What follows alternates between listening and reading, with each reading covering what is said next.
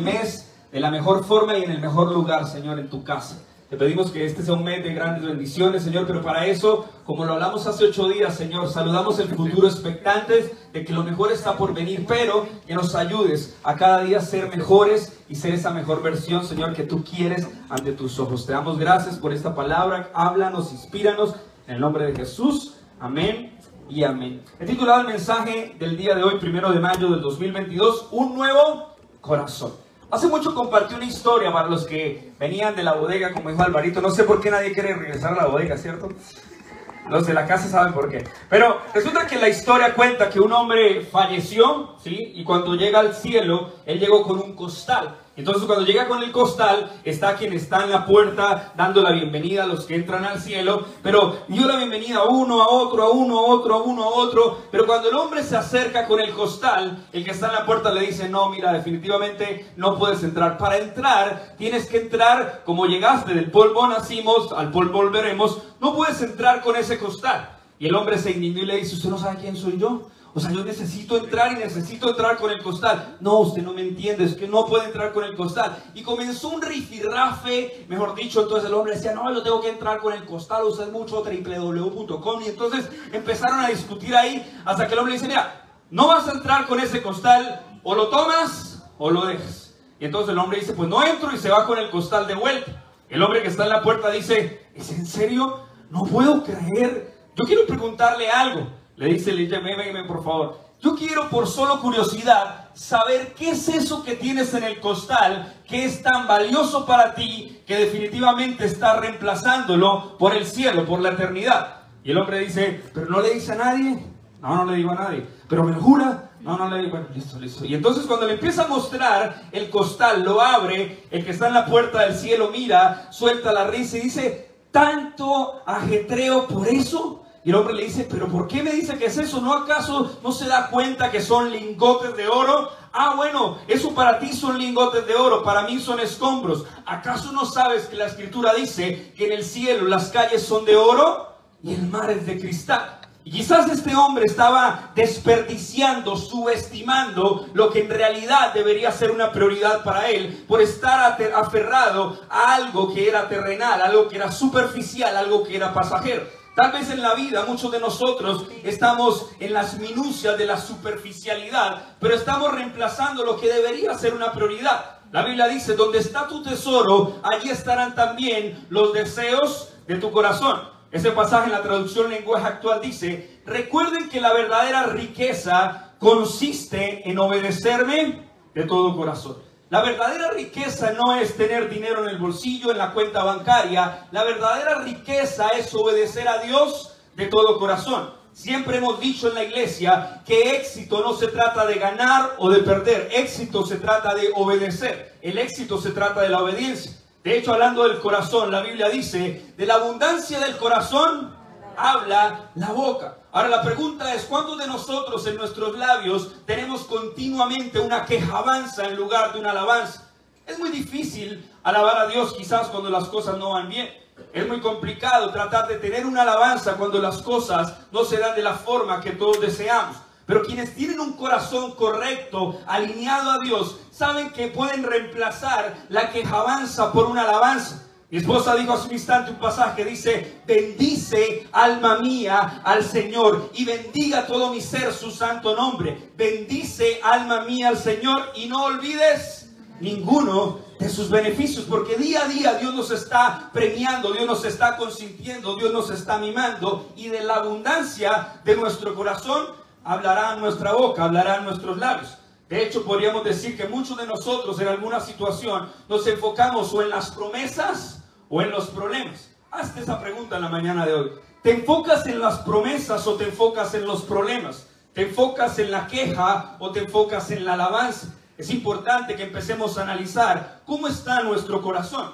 De hecho, el predicador Charles Stanley, un americano, habló en su libro Los enemigos del corazón, que todos pasamos por cuatro enemigos del corazón. La culpa, la ira, la avaricia y la envidia. La culpa, la ira, la avaricia y la envidia. Y todo tiene que ver con una deuda. La culpa, por ejemplo, es yo debo algo, ¿cierto? Cuando alguien falla, cuando alguien peca, la palabra pecado no es otra cosa que errar al blanco. Cuando alguien falla y erra al blanco, la culpabilidad empieza a generar una deuda. Yo debo algo, ¿cierto? Pero también está eh, la avaricia.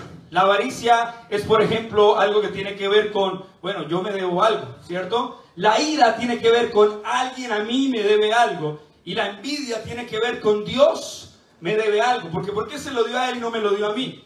Dios me debe algo, esa es la envidia, la comparación. Pero entonces cuando miramos, los enemigos del corazón suelen ser sutiles en nuestro diario vivir.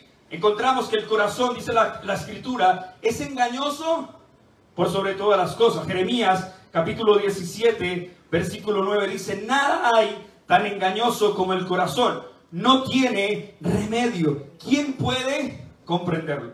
O sea que todos nosotros en nuestro corazón tenemos algo que está un poquito complicado y que necesita que Dios empiece a trabajar en él. Porque muchos de nosotros cuando nos enamoramos le decimos a la persona que amamos, te amo desde lo más profundo de mi riñón, de mi páncreas, de mi hígado, te amo desde lo más profundo de mi corazón. El corazón definitivamente parte de la vida física, la vida espiritual, pero en ese corazón muchas veces no sabemos cómo lo estamos administrando.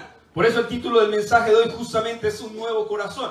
¿Cuántos de nosotros quizás estamos como el ejemplo del comienzo, teniendo riquezas, posesiones, queriendo que nos vaya bien? Pero la escritura dice, ¿de qué le sirve al hombre ganar el mundo si su alma se pierde?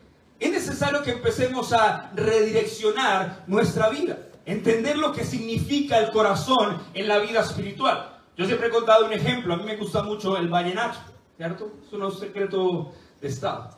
Y como me gusta el vallenato, yo recuerdo que había una canción por allá de un grupo de alabanza llamado El Binomio de Oro, que decía, mi amigo el corazón, qué compañero fiel. O sea, mi amigo el corazón. O sea, el corazón es el amigo. Pero al parecer ese tipo como que un día amaneció entusado y ya no es mi amigo el corazón, ahora es, si me llego a morir, no la culpen a ella, culpen a mi corazón que se enamoró, ¿cierto? Ahora ya no es el amigo, ahora ¿quién hay que culpar? Al corazón. Y luego por allá otros más rebautizados empezaron a cantar, malo, a mi corazón lo voy a volver malo, ¿cierto? Y uno empieza a analizar cómo la gente tergiversa o tiene diferentes conceptos apreciativos con respecto al corazón. La Biblia, por ejemplo, dice, sobre todas las cosas hay que cuidar tu corazón porque de él mana la vida. Sobre todas las cosas cuida tu corazón porque este determina el rumbo de tu vida. Pero no hay nada más engañoso que el corazón. Tenemos que cuidar lo que realmente representa el corazón. Para los jóvenes, Eclesiastés capítulo 11 eh, dice, por ejemplo, jóvenes, sigan los impulsos y deseos de su corazón. En pocas palabras, en la versión un poco más contemporánea, hagan lo que se les dé la gana. Está diciendo Eclesiastés. Dice, joven, sigue los impulsos de tu corazón, haz lo que tu corazón desea, pero ten presente, ten en cuenta que sobre todas estas cosas te pedirá cuentas Dios. Y ahí uno dice, ay, ay, ay, ¿cierto? Porque uno puede dejarse llevar por los deseos del corazón. De hecho, muchas veces cometen decisiones equivocadas en la vida diciendo, voy a dejar que mi corazón me guíe. Pero no hay cosa más engañosa que el corazón. No podríamos decir, voy a seguir lo que mi corazón me está dictaminando, ¿cierto? Ay, Señor, que hoy venga a la iglesia de camisa roja, con colorete verde con una moña azul, ¿cierto? Con un moño morado, ¿sí? Y si viene así, entonces yo entenderé que mi corazón se tiene que direccionar hacia allá. Y entonces pensamos que los impulsos de nuestro corazón nos van a ayudar en nuestra vida espiritual, pero no va a suceder a menos que dejemos que Dios sea el centro de nuestro corazón. Siempre escuchamos o leemos frases en internet que dice, si la gente se arregla todos los días el cabello, ¿por qué no se arregla el corazón? Y esa frase es muy interesante y también es cierta. Necesitamos trabajar en nuestro corazón, porque nuestro corazón debería ser una prioridad para nuestra vida. El príncipe de los predicadores Spurgeon dijo, puedes tener la seguridad que Cristo no vivirá en la sala de tu corazón si al mismo tiempo hospedas al diablo en el sótano de tus pensamientos. Puedes tener la seguridad que Cristo no va a vivir en la sala de tu corazón, no a convivir en la sala de tu corazón si al mismo tiempo hospedas al diablo en el sótano de tus pensamientos. Entonces comencemos a trabajar en nuestro corazón, porque es muy importante. Mateo capítulo 15, verso 19 dice, porque del corazón salen los malos pensamientos, los homicidios, los adulterios, la inmoralidad sexual, los robos, los falsos testimonios, las calumnias. Estas son las cosas que contaminan a la persona. O sea que los pensamientos, los homicidios, los robos, las calumnias, la ira y todo lo malo que contamina a la persona, ¿de dónde sale? Del corazón. Y entonces a veces subestimamos nuestro corazón y no le damos importancia porque no lo entendemos. Yo recuerdo, sé que estamos hablando de una iglesia que ama la presencia de Dios, cero religiosa. Yo le dije a mi esposo un día, yo me quiero hacer un tatuaje de un corazón y que los huesos del corazón salgan flores porque voy a predicar una serie de tumbas a jardines. Y mi esposa me dijo, bonito, lo que pasa es que el corazón no tiene, no, no tiene hueso. Sí. Palabras más, palabras menos. Cuando usted de pronto algún día le quieran operar el corazón a alguien, me puedan llamar a mí. Tengo conocimiento experto sobre eso. Pero yo dije, ay, ¿cómo así? El corazón no tiene hueso. Y me quedé como estando en mi habitación, acostado, pensando en esas palabras, el miquito en mi cabeza con los platillos. Yo, ¿cómo así el corazón no tiene hueso? Y no entendía que el corazón no tenía hueso, ¿cierto? Pero a veces desconocemos nuestro corazón y no le damos importancia. Yo, por ejemplo, entendí que la Biblia habla de David y dice que David es el hombre conforme al corazón de Dios. Pero siendo el hombre conforme al corazón de Dios, David adulteró. David no solo adulteró, sino hizo que un hombre lo asesinaran, lo acribillaran de la manera más déspota. Y aún así, en medio de embarrada tras embarrada, el núcleo de familia de David era, mejor dicho, un núcleo totalmente disfuncional, terrible, caótico. Pero aún así, Dios se fijó en él y dijo: Él es un hombre conforme a mi corazón. Entonces lo primero que yo te quiero enseñar para tener un corazón conforme al corazón de Dios es, necesitamos un corazón íntegro. La palabra integridad significa no estar fragmentado, no estar en compartimientos. La palabra integridad definitivamente es valiosa para los hijos de Dios.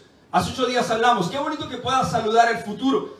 Qué bonito es que tengas expectativa, que sabes que los mejores días para ti están por venir. Pero eso no va a suceder si tenemos un corazón incorrecto. Necesitamos tener un corazón íntegro. Porque reputación es lo que la gente piensa que eres, integridad es lo que realmente eres. La reputación es lo que la gente piensa que eres. Por ejemplo, donde veníamos decían que nosotros hacíamos pactos satánicos de sangre, que yo era como el Marilyn Mason de balconcitos. Reputación es lo que la gente piensa que eres, pero integridad es lo que realmente eres. Y tener un corazón íntegro definitivamente es un perfume agradable ante los ojos de Dios. ¿Has abrazado a una persona y que se le queda impregnado el olor del perfume?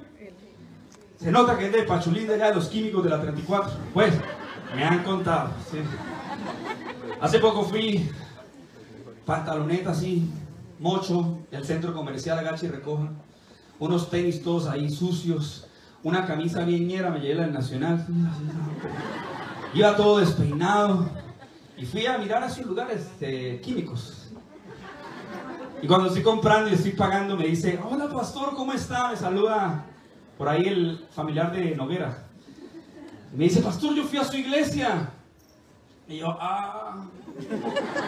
Y yo, ¿cuánto leo? 20 mil por los cuatro. Yo, tome los 20 mil y usted y yo no nos vimos. ¿sí? Esta conversación nunca existió. Pero me daba pena, ¿cierto? Pero no mentira.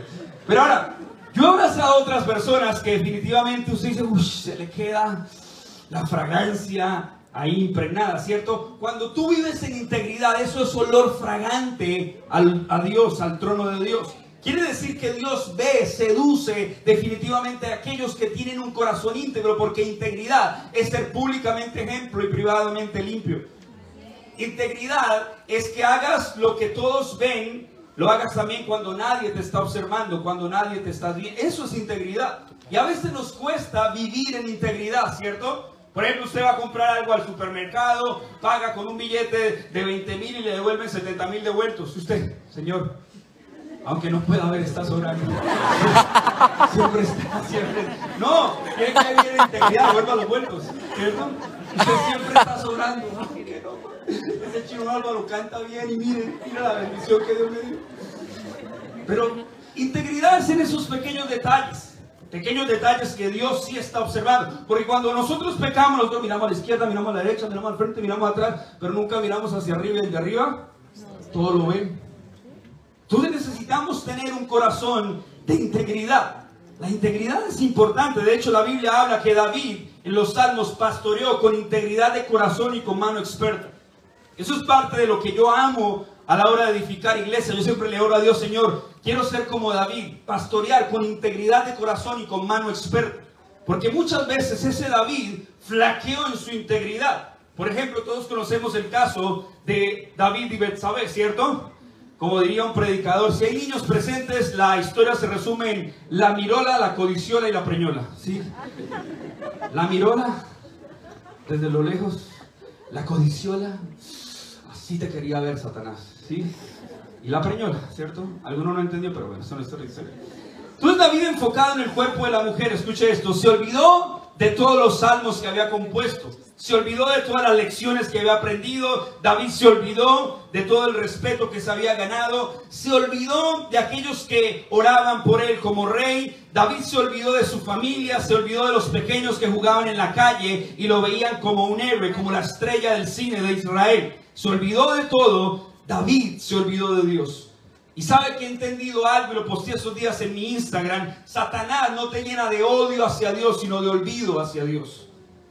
Y entonces en la vida empiezas sutilmente a tener un debilitamiento en tu fe, empiezas a tener un debilitamiento en lo que dice ser tu historia con Dios, porque Satanás no te llena de odio. Cuando tú estás tal vez apartado de los caminos del Señor, cuando te alejas, cuando haces lo que ya sabes que no tienes que hacer, tú le puedes preguntar o tener una conversación con tu espejo. Tú no odias a Dios. Porque Satanás no te llena de odio hacia Dios, pero sí te llena de olvido hacia Dios, que empieces a ser indiferente a la presencia de Dios. Por eso David necesitaba ser íntegro y aunque había flaqueado en esto, David en el Salmo 51 dice, crea en mí, oh Dios, un corazón limpio y renueva un espíritu fiel dentro de mí. Tal vez lo bonito de la historia de David es que en medio de error tras error que David cometió, tuvo la sinceridad, la vulnerabilidad de llegar nuevamente a Dios y decirle, Señor, crea en mí un corazón limpio. Como debería ser nuestra oración el día de hoy. Hoy estamos comenzando mes de mayo. Hoy sería buena opción decirle, Señor, no quiero pensar cuántos errores cometí en enero, febrero, marzo, en abril, pero hoy primero de mayo, crea en mí un corazón limpio y renueva la firmeza de mi espíritu. Necesitamos un corazón con integridad. Cuando tú miras, David falló, pero David atendió una oración diciendo, créame un corazón limpio. Quizás no le sucedió a Sansón. Todos conocemos a Sansón, un tipo super mega contra extra ultra macropenta, musculoso así. Pero Sansón empezó a coquetear con el pecado. Todos conocemos que en medio de coquetear con el pecado, él empezó a ir en contra de las leyes y en contra de lo que se le había dicho que no debía hacer. Empezó a frecuentar la Filistea y esta Dalila estuvo ahí presente en la vida de él. Y todos conocemos la historia cuando finalmente le cortan el cabello, más adelante le cortan los ojos, le sacan los ojos. Pero hay una cosa que me encanta o que me confronta más bien, que encontramos en jueces capítulo 16, versículo 20. Dice, entonces ella gritó, Sansón, los filisteos han venido a capturarte. Cuando se despertó, Sansón pensó, haré como antes y enseguida me liberaré. Pero no se daba cuenta que el Señor lo había abandonado. ¿Sabes? Sansón está coqueteando con el pecado y siempre que Dalila le decía, Sansón, Sansón, los filisteos contra ti, este tipo sacaba su fuerza y lograba derrotar a los filisteos. Lo hizo una, lo hizo dos, lo hizo un par de veces más. Pero en una de esas tantas empezó a creer que él podía levantarse como las veces anteriores, pero no se había dado cuenta que el Señor lo había abandonado. A veces nuestra falta de integridad nos puede hacer cometer errores garrafales como alejaron de la presencia de Dios sin darnos cuenta. Tenemos que cuidar eso en nuestra vida. Vemos, por ejemplo, el líder del rey, David, Saúl, justamente en primera de Samuel capítulo 16, verso 24. Al mismo tiempo, el Espíritu de Dios abandonó a Saúl y un mal espíritu que Dios le envió comenzó a atormentarlo. ¿Sabe qué me sorprende? Que así mismo como sucedió con Sansón y como sucedió con Saúl, quizás la diferencia está en que Saúl decía, por favor, no me quites el honor que tengo ante los hombres. No me quites la dicha, la reputación, la fama, la popularidad que tengo ante la gente. Pero mientras fue la oración de Saúl, la oración de David fue diferente porque David dijo, Señor, quítame todo, pero no me quites tu presencia. Hay una gran diferencia entre no perder el estatus, hay una gran diferencia entre no perder la popularidad ante la gente, pero eso era lo que decía Saúl. Saúl no le interesaba quizás la presencia de Dios, le interesaba más que, los, que la gente lo respetara. Pero ¿qué pasó con Saúl? En muchas ocasiones, Dios a través de los profetas llegaba a decirle a la gente, mira, la gente ve el exterior, pero yo miro el corazón. Entonces necesitamos un corazón íntegro. Número dos, necesitamos un corazón sano y fiel. Un corazón sano y fiel nos va a ayudar en cada área de nuestra vida. Te va a ayudar en la empresa donde laboras, te va a ayudar donde trabajas, te va a ayudar en la iglesia, te va a ayudar en los círculos en los cuales te mueves. Tener un corazón sano.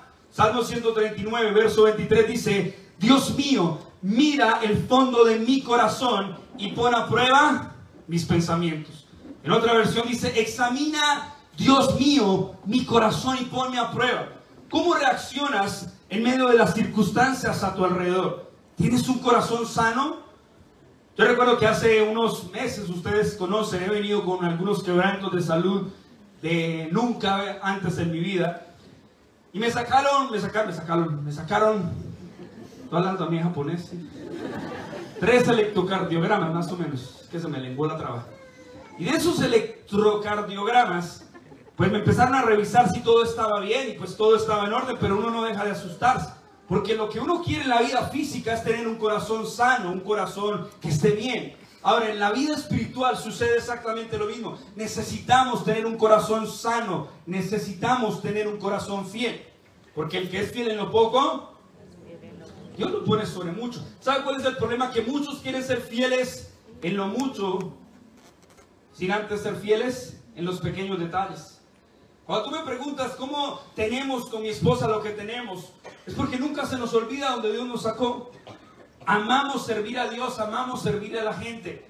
Yo tuve la oportunidad de servir plantado en algún lugar donde limpiaba los baños, donde sacaba las papeleras de los baños, donde hacía cosas que muchos decían, uy, no, yo no me atrevo a hacer eso. Pero lo hacía porque amo servirle a Dios.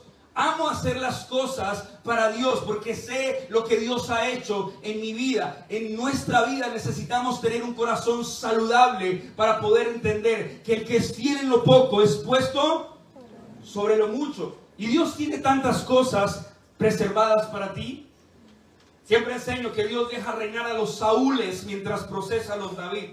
Y para que tú entiendas el proceso de Dios, tienes que entender el ser fiel en lo poco. Los hermanos de David reciben el recado de que David llega a darles el porta con la comida, con los alimentos, y empieza el menosprecio de los hermanos de David. ¿De dónde vienes? ¿Con quién dejaste esas pocas ovejas?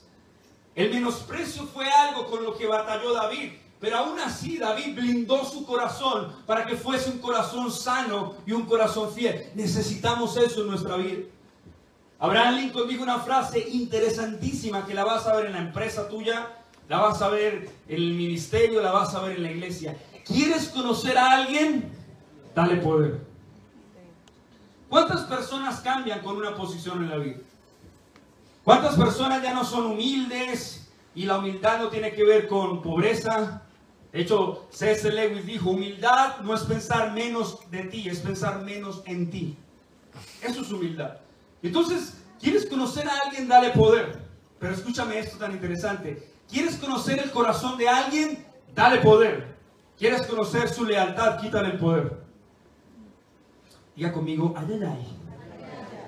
¿Quieres conocer el corazón de alguien? Dale poder. ¿Cómo se comporta ante el poder? ¿Cómo se comporta ante una posición? ¿Cómo se comporta? Imaginando donde Juancho, sé que obviamente Juancho no es así, ¿no? Pero aquí Juancho se bajará así, todo así, y usted lo ve aquí tocando la batería, Tairo Moreno, Y usted lo ve ahí y, y que se bajara y fuera una persona que no saludara a los demás. No, Estos días estuvo ayudándonos a pintar allá la bodega y entregando eso. ¿Por qué? Porque hemos entendido que no podemos ser públicamente una inspiración y debajo de la plataforma una decepción.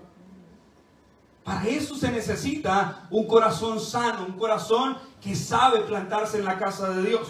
Ahora, algo importante que dice Proverbios capítulo 27, versículo 19. En el agua se refleja el rostro y en el corazón se refleja a la persona. En el agua se refleja el rostro y en el corazón se refleja a la persona. Si tú amas a Dios por todo lo que Dios ha hecho en tu vida, definitivamente tenemos que tener ese corazón que puede plantarse en la casa de Dios y florecer.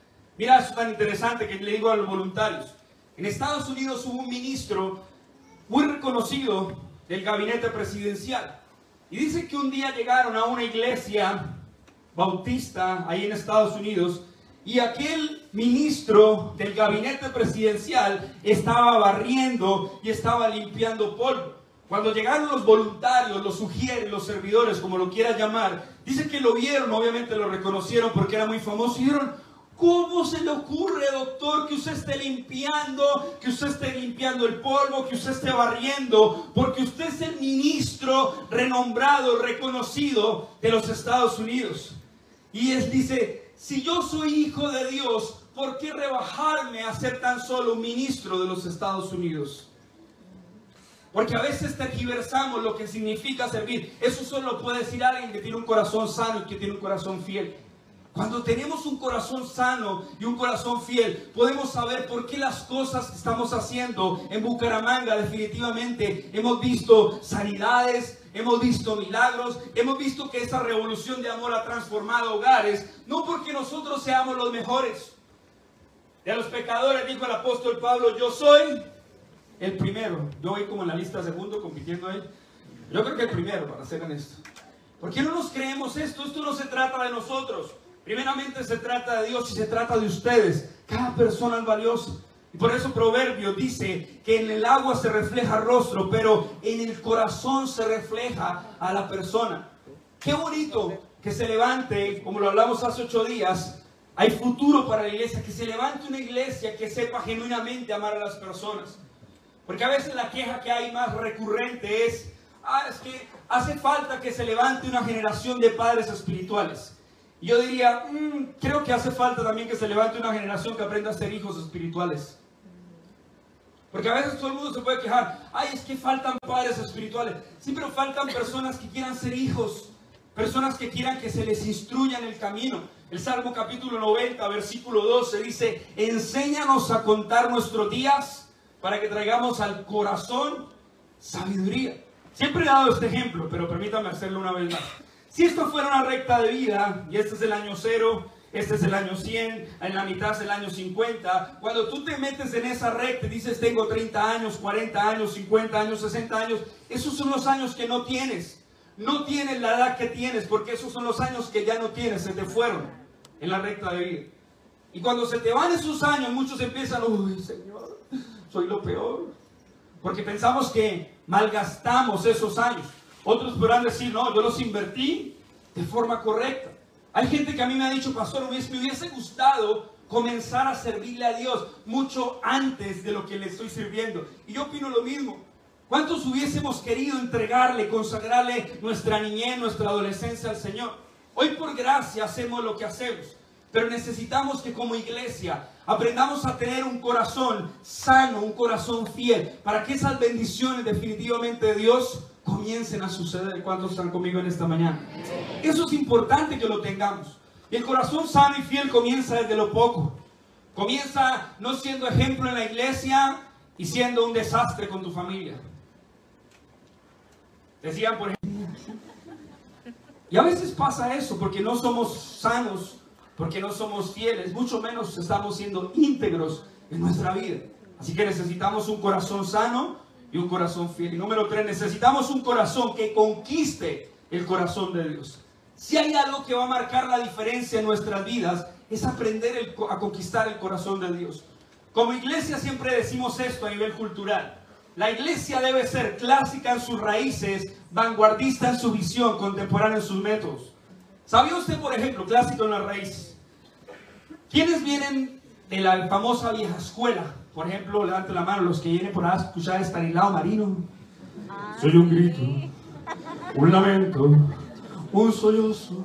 Mucha gente está alarmada. ¿Qué ha pasado? Se preguntan, ¿qué ha pasado? Me voy a cantar en el mundo. ¿Me acuerda la gran tribulación?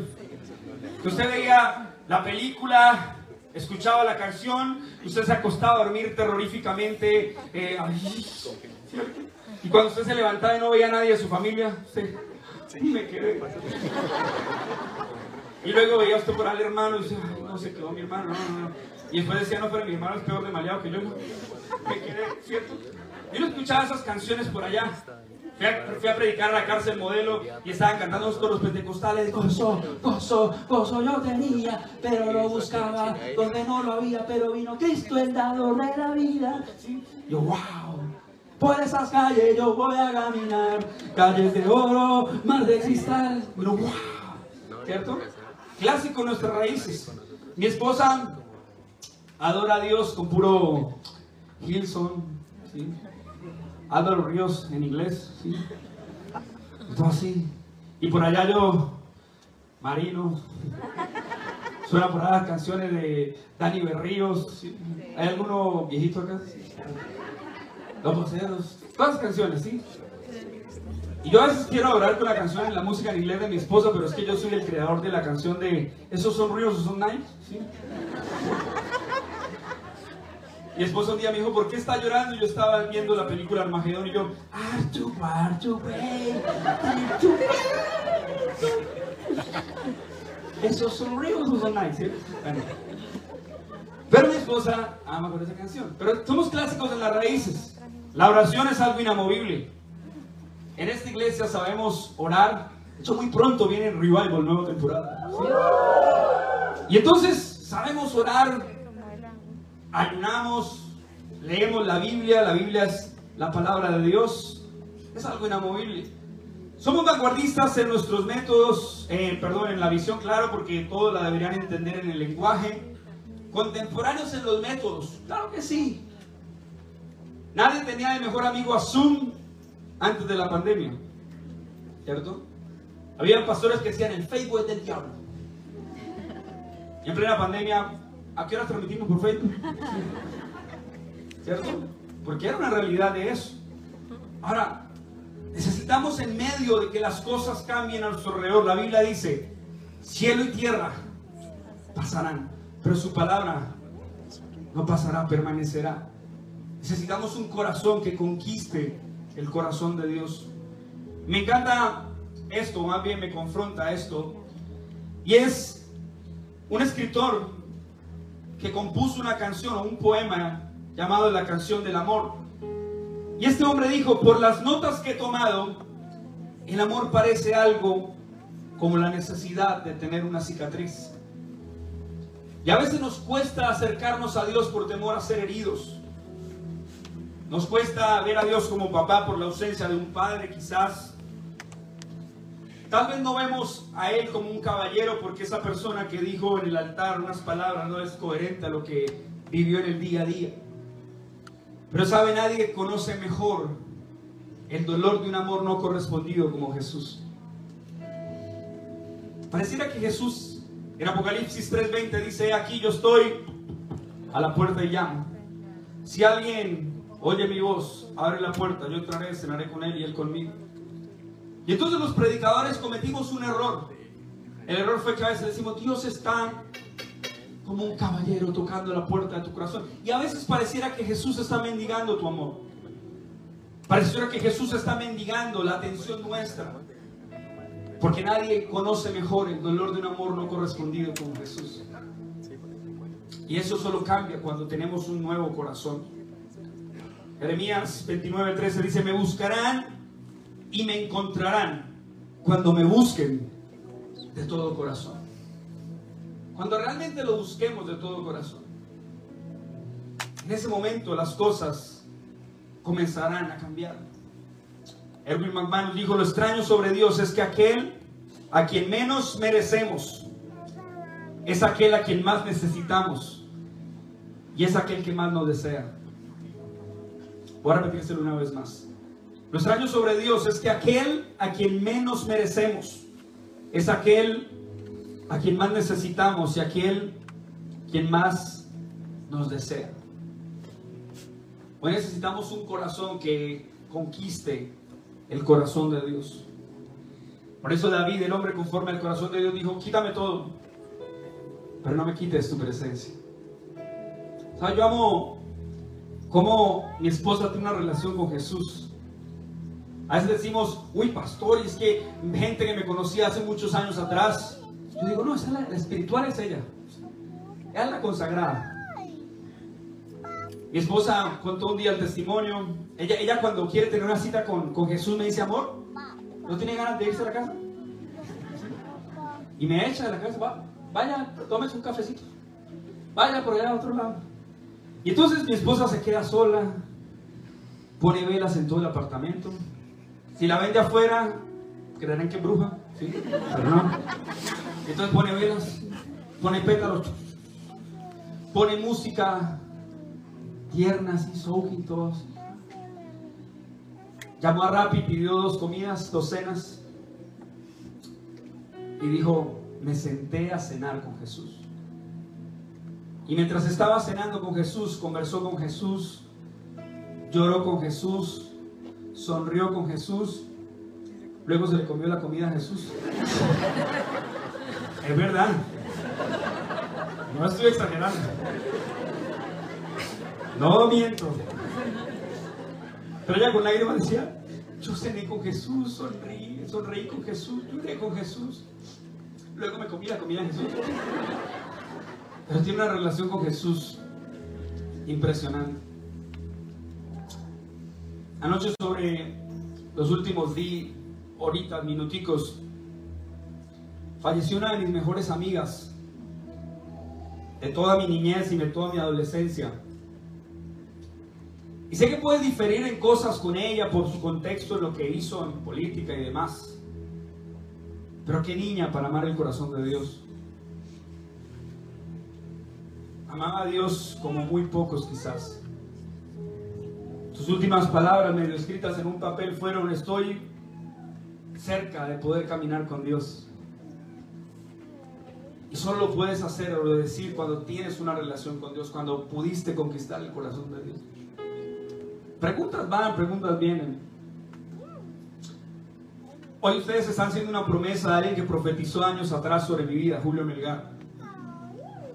Y él profetizó tantas cosas acerca de una revolución, literalmente.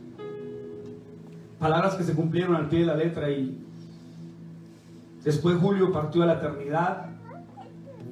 Pastor Carlos Ortiz, muy amigo de él, tres semanas antes de que falleciera, Julio Melgar le envió una palabra, casi no podía hablar por el cáncer. Pero esa palabra se cumplió.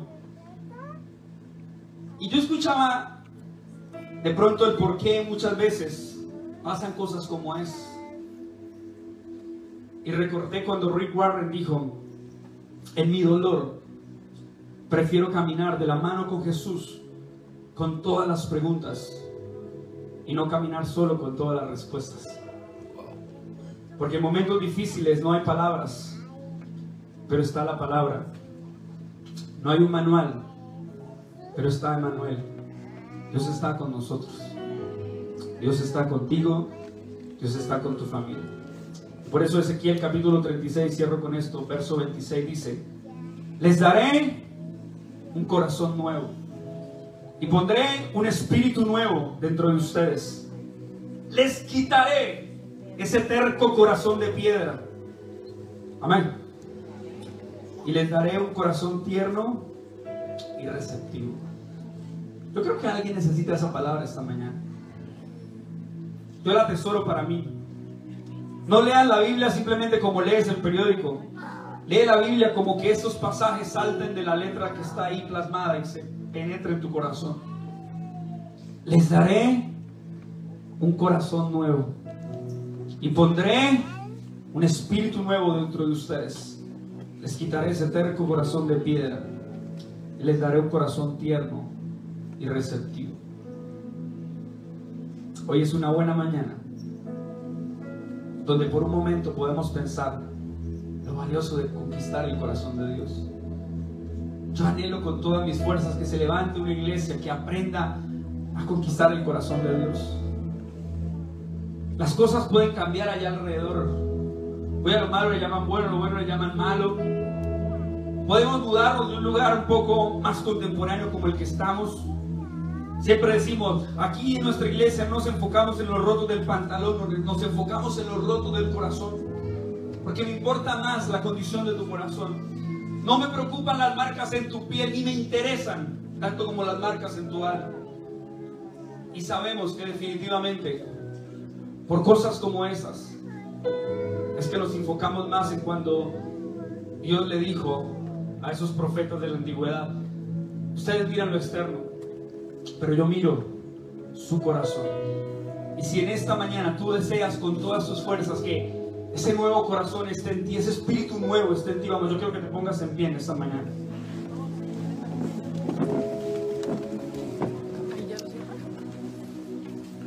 Quiero invitarte a que puedas cerrar tus ojitos ahí. Y no lo hagas por religiosidad, hazlo por no distraerte. Pero que sea la convicción de tu corazón y mientras todo el equipo de, los chicos sube, que sea tu declaración. Que tu corazón sea íntegro, que tu corazón sea sano y fiel.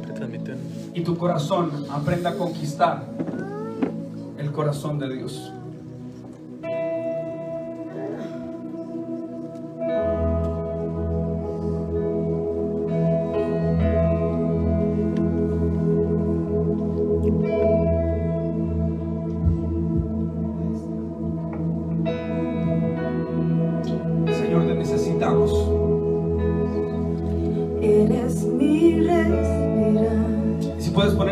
Manos sobre tu corazón, quiero que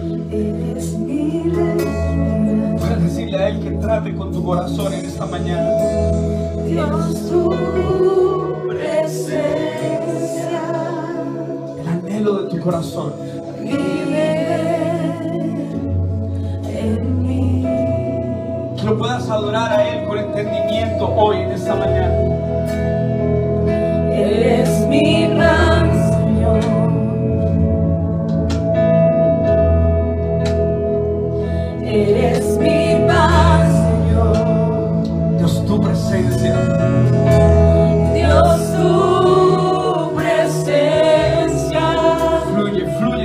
lugar.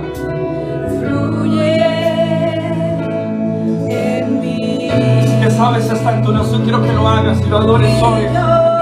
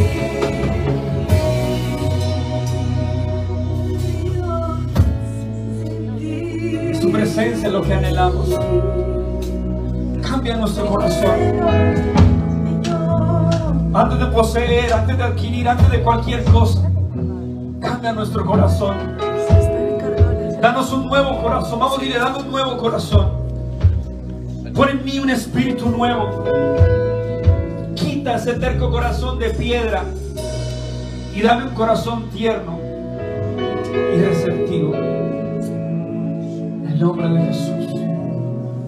En el nombre de Jesús. Y antes de participar de